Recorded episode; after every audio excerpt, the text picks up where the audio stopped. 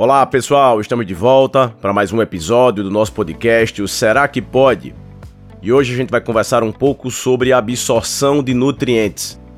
Muito se fala, muito se defende a manutenção de uma alimentação mais saudável, mais natural, evitando os alimentos industrializados, quimicamente modificados, isso tudo com o intuito de consumirmos o maior número de nutrientes. Só que essa estratégia pode vir a não atingir as nossas expectativas se por algum motivo o nosso organismo não vier a aproveitar corretamente todo esse aporte de nutrientes.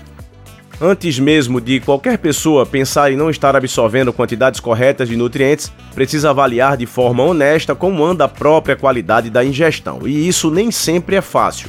É enorme a quantidade de pessoas que acha que come corretamente, que se alimenta muito bem, mas que na verdade termina exagerando em algum macronutriente, como os carboidratos, por exemplo, relaxando com a ingestão de outro macronutriente. É muito comum isso acontecer com as proteínas e principalmente essas pessoas terminam mantendo a alimentação considerada de baixo valor nutritivo. Lembrando que isso não necessariamente tem relação com poder aquisitivo, é possível sim ter uma alimentação nutritiva e de baixo custo. Essa é uma das importâncias de termos uma dieta individualizada e prescrita por um profissional. Agora, existem sim pessoas que se alimentam corretamente e terminam sem aproveitar os nutrientes como deveriam. Se pensarmos na nossa dependência do trato gastrointestinal para que esse ciclo se complete, grosseiramente poderíamos dizer que pode haver dificuldades, problemas na digestão e também na absorção. A gente sabe que a digestão dos alimentos começa na boca, uma pessoa que mastiga pouco, que mastiga rápido demais, termina contribuindo para uma digestão mais dificultada. É como se pulasse uma etapa. O próprio tempo curto de permanência na boca vai terminar reduzindo o contato do alimento com algumas enzimas. O mesmo ocorre no estômago. Distúrbios que venham a impedir a ação das enzimas digestivas e também dos ácidos gástricos junto aos alimentos também trarão consequências. Isso pode variar de uma produção inadequada das enzimas até a manutenção de um pH do estômago que não seja o ideal para que essa digestão ocorra.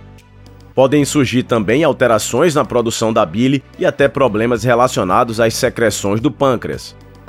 Por outro lado, existem os problemas de absorção, e aí a lista chega a ser gigantesca, porque a absorção de nutrientes na corrente sanguínea pode ser afetada por uma série de fatores e mesmo uma série de doenças.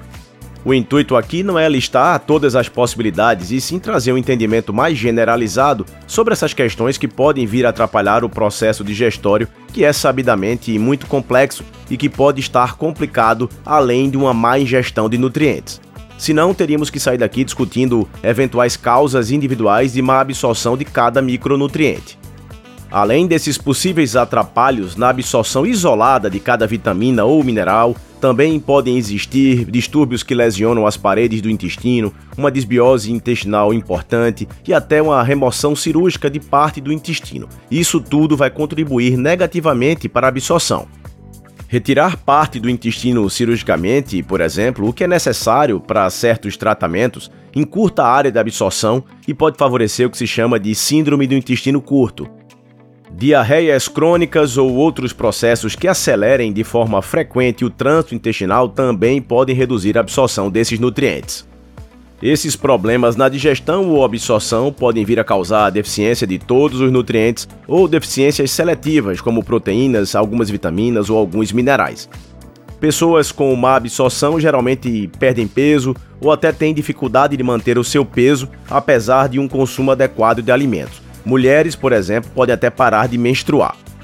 Alguns desses sintomas podem aparecer e eles variam muito, a depender da deficiência específica ou mesmo relacionados ao que causou essa deficiência.